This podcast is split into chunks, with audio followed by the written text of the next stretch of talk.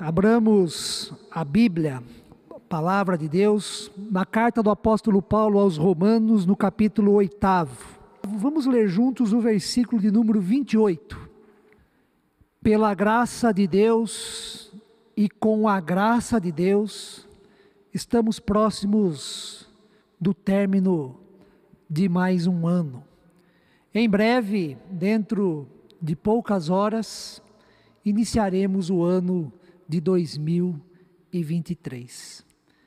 Não sei se você concorda comigo, mas o ano de 2022 está entre os mais difíceis se considerarmos os últimos 21 anos vividos, ou seja, os anos correspondentes ao século 21. E vários são os motivos que nos levam a esta avaliação em relação ao ano de 2022.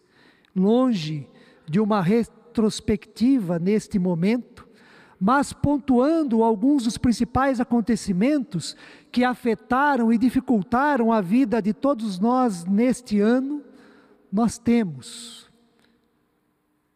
Primeiro, apesar da vacinação em curso, iniciamos 2022 com um aumento de mortes e de pessoas hospitalizadas devido à pandemia provocado, provocada pela Covid-19. Sem dúvida, uma das perguntas mais frequentes deste período de pandemia foi e continua sendo: quando isto tudo vai acabar? Quando isto tudo vai acabar? Segundo, no dia 23 de fevereiro deu início a guerra entre a Rússia e a Ucrânia. Mais uma, mais uma guerra dentre tantas outras que existem em nosso mundo, em nosso país e na cidade onde moramos. As guerras apontam para a direção contrária à paz mundial e a de um mundo mais seguro e mais harmônico para se viver. Em terceiro lugar, tivemos uma eleição conturbada e muito polarizada em nosso país, a qual provocou distanciamentos, ofensas e inimizades, e mostrou um Brasil bem dividido em relação à política.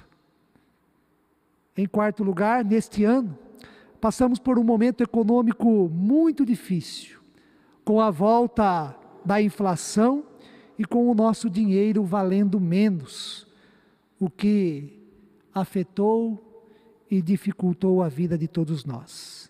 E poderíamos falar aqui dos fenômenos climáticos extremos, dos conflitos sociais no mundo todo e também em nosso país, poderíamos falar aqui das injustiças raciais em todo o mundo e de vários outros acontecimentos. Mas diante do que já foi citado aqui, gostaria que você refletisse um pouco a partir das seguintes perguntas: Qual o sentimento está presente em seu coração em relação ao ano que se finda? Qual sentimento prevalece em sua vida ao considerar, ao pensar o ano de 2022? Se você tivesse que descrever em uma única palavra o ano de 2022, qual seria? Qual seria esta palavra em relação ao ano que se finda? Há pessoas que, ao término deste ano, devido aos acontecimentos ocorridos em sua vida, perdas, fracassos, dificuldades, estão tomadas pelos sentimentos negativos, estão tristes e desanimadas. Outras estão decepcionadas e frustradas. Há pessoas assustadas pelo que virá em 2023 e há também pessoas que terminam o ano desiludidas, sem esperança e também deprimidas. Mas há também pessoas que terminam o ano com expectativa de que as coisas podem ser melhores, pois, mesmo em meio às perdas, sofrimentos, apertos e dificuldades, o momento é de retomada, o momento é de reconstrução, de levantar a cabeça e seguir em frente. é o momento de lutar, de lutar por coisas melhores. Em meio aos diversos sentimentos neste final de 2022, sejam eles negativos ou positivos, à luz do que lemos em Romanos 8, 28, sabemos que todas as coisas cooperam para o bem daqueles que amam a Deus, daqueles que são chamados segundo o seu propósito. Faço o convite para que você inclua, inclua três sentimentos em seu coração no final deste ano. Três sentimentos em seu coração, caso os três ou algum deles ainda não estejam contemplados em sua vida, em sua mente, em, em seu ser. Inclua esses três sentimentos ainda nesta noite, na passagem de ano e também para todo o ano de 2023. O primeiro sentimento é o sentimento da gratidão. O sentimento da gratidão. Apesar das dificuldades, desilusões e perdas em 2022, nós aqui estamos. Podemos dizer com o profeta Samuel, Ebenezer, Ebenezer, até aqui, 31 de dezembro de 2022, o Senhor nos ajudou, nos ajudou o Senhor. Muitos fatores cooperaram para estarmos aqui da maneira como estamos. Alguns deles dependeram de nós mesmos, mas tantos outros são fatores que fogem do nosso controle, estão além da nossa capacidade, do nosso conhecimento, pois são fatores que dependem exclusivamente da soberana graça e providência de Deus sobre nós. A nossa vida é um bom exemplo disto. A vida é dádiva de Deus, a vida procede de Deus e é sustentada por Deus. O Salmo 23, no versículo 1, diz que o Senhor é o nosso pastor e nada, nada nos faltará.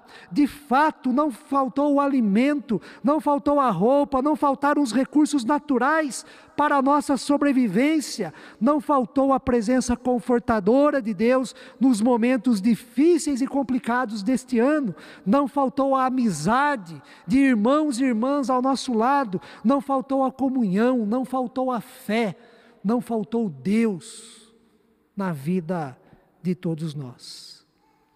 Por isto, inclua, inclua a gratidão em seu coração, em sua vida, tenha certeza de que todas as coisas cooperam para o bem daqueles que amam a Deus.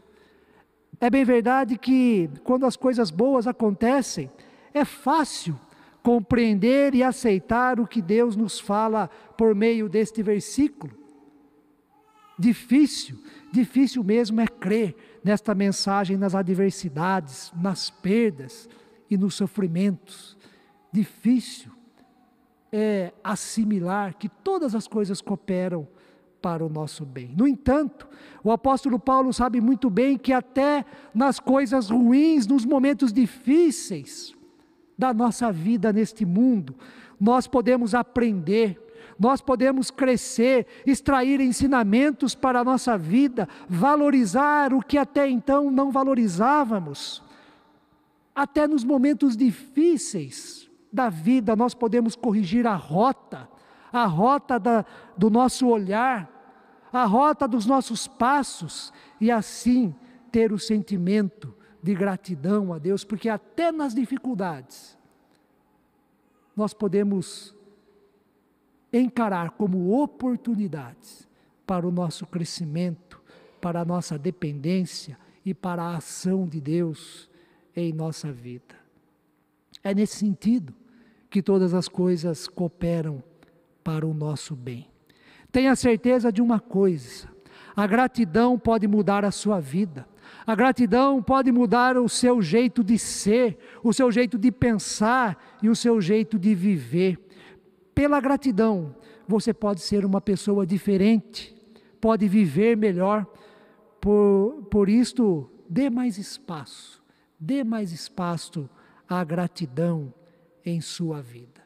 E que não seja só nesse culto que não seja somente nas orações, quando estamos reunidos celebrando a Deus, mas que seja um princípio da sua vida, agora, na passagem de ano e durante todo o ano de 2023. O segundo sentimento é o da benignidade. Diz o versículo que lemos que todas as coisas cooperam para o bem, para o bem daqueles que amam a Deus. Em outras palavras, quem ama a Deus experimenta a sua benignidade, experimenta o bem, a generosidade, a benevolência de Deus, experimenta o bem da vida e o bem na vida. Deus é benigno e por ser assim, Ele quer o nosso bem, quer o bem do mundo e quer o bem de toda a criação. Acabamos de celebrar o Natal, o nascimento do nosso Senhor e Salvador Jesus Cristo. Escutamos várias vezes o hino angelical que diz: paz na terra entre os homens, a quem Ele, Deus, quer bem. No entanto, Deus não somente quer o bem, Ele age, Ele realiza o bem. Diariamente, a benignidade de Deus está presente em nós e em nosso viver. A maior revelação da benignidade de Deus é o próprio Senhor Jesus, o seu Filho, e por meio dele foi nos revelado a salvação de Deus, a graça de Deus, a misericórdia de Deus. Por meio dele, nós recebemos de Deus o perdão dos nossos pecados, a provisão e a companhia de Deus em todas as nossas dificuldades. Quanto mais crescemos em nossa comunhão com Deus, quanto mais temos Deus em nós, mais ficamos conscientes, discernimos e experimentamos a benignidade de Deus em nosso ser. Inclua em seus sentimentos a benignidade de Deus. Reconheça, reconheça o Deus que te faz o bem tenha um ano novo melhor, seja uma pessoa melhor, faça do bem uma das suas qualidades, seja pelas palavras, seja pela maneira de ser, pela maneira de agir. Quanto mais o bem, o bem de Deus, a benignidade de Deus, se fizer presente em nós, menos espaço, menos espaço para o que nos faz ser uma pessoa amarga difícil, orgulhosa, insatisfeita e, no final das contas, infeliz. Aproprie-se da benignidade de Deus na sua vida. Terceiro e último sentimento é o sentimento da esperança. Mas da esperança aqui voltada para os sonhos que são cultivados. Final de ano é o momento propício para definirmos e redefinirmos alvos para a nossa vida. É o momento de definirmos e redefinirmos projetos e também ações para o novo ano. É o momento propício para sonhar. Propício para sonhar e desejar coisas boas e Romanos 8, 28 nos incentiva e nos encoraja neste sentido a sonhar. É um versículo que abre as portas da nossa imaginação a fim de cultivarmos sonhos para 2023. A palavra de Deus nos diz assim: sabemos, sabemos que todas as coisas cooperam para o bem, o bem daqueles que amam a Deus cooperam para o bem daqueles que são chamados por Deus para desfrutar do seu amor e da sua graça. Os sonhos trazem consigo, naturalmente, a esperança, o desejo de se tornar real aquilo que tanto queremos, almejamos e achamos importante para nós. Não sei se você sonha muito ou se você sonha pouco principalmente no dia da passagem de ano. Não sei se você sonha com grandes coisas ou com coisas simples e pequenas, porém importantes. O que eu sei é que, à luz de Romanos 8, 28, você deve sonhar. Sonhar e ter esperança. Se a vida não incluir a esperança de um tempo melhor, as forças se perdem, tudo fica sem graça, sem esperança e sem motivação para que coisas boas aconteçam. Muitas pessoas perdem o sentido da vida, perdem a empolgação, a motivação e a razão de viver. Portanto, sonhe, sonhe e tenha esperança. Mas saiba que o fundamento, a direção correta da nossa esperança não está em nós mesmos, não está em nosso esforço, não está em nossa capacidade intelectual ou profissional. Mas o fundamento, a direção, o nosso olhar no que diz respeito à esperança deve se voltar para Deus. Deve se voltar para Deus. A Bíblia nos ensina que muitas vezes pedimos, talvez sonhamos, pedimos mal, sonhamos mal. Deus sabe se um sonho, caso seja ele concretizado, nos fará bem ou se nos fará mal. Se nos fará mal, ele não cooperará para o nosso bem. Sendo assim, um sonho não realizado pode ser um livramento, um livramento de Deus. Por isso, sonhe, ore, peça e tenha esperança em Deus. Em Deus, aquele que direciona a nossa vida e que sabe o que é o melhor para nós. E caso, caso um sonho seu em 2023 não seja concretizado, mesmo assim, seja grato, seja grato e confie na soberania e na benignidade de Deus, porque todas as coisas, todas as coisas cooperam para o bem daqueles que amam a Deus. Para concluir, destaco: creia, creia que todas as coisas cooperam para o bem daqueles que amam a Deus. Em 2023, seja mais grato Seja mais grato a Deus do que você foi em 2022. Em 2023, considere a benignidade de Deus em sua vida e busque ser benigno para consigo mesmo e para com o seu próximo. Neste final de 2022, sonhe, sonhe com coisas boas para 2023, coloque os seus sonhos diante de Deus, ore peça, mas caminhe com Deus. Se submeta a Deus, busque o discernimento da vontade de Deus para a sua vida. E saiba, saiba que Deus tem o melhor para a sua vida, para a minha vida e para a vida de todos nós. Que Deus, na sua infinita misericórdia e graça, conceda a todos nós um 2023 abençoado. Um 2023 bem melhor do que foi este difícil ano de 2022. Que Deus assim nos abençoe. Amém.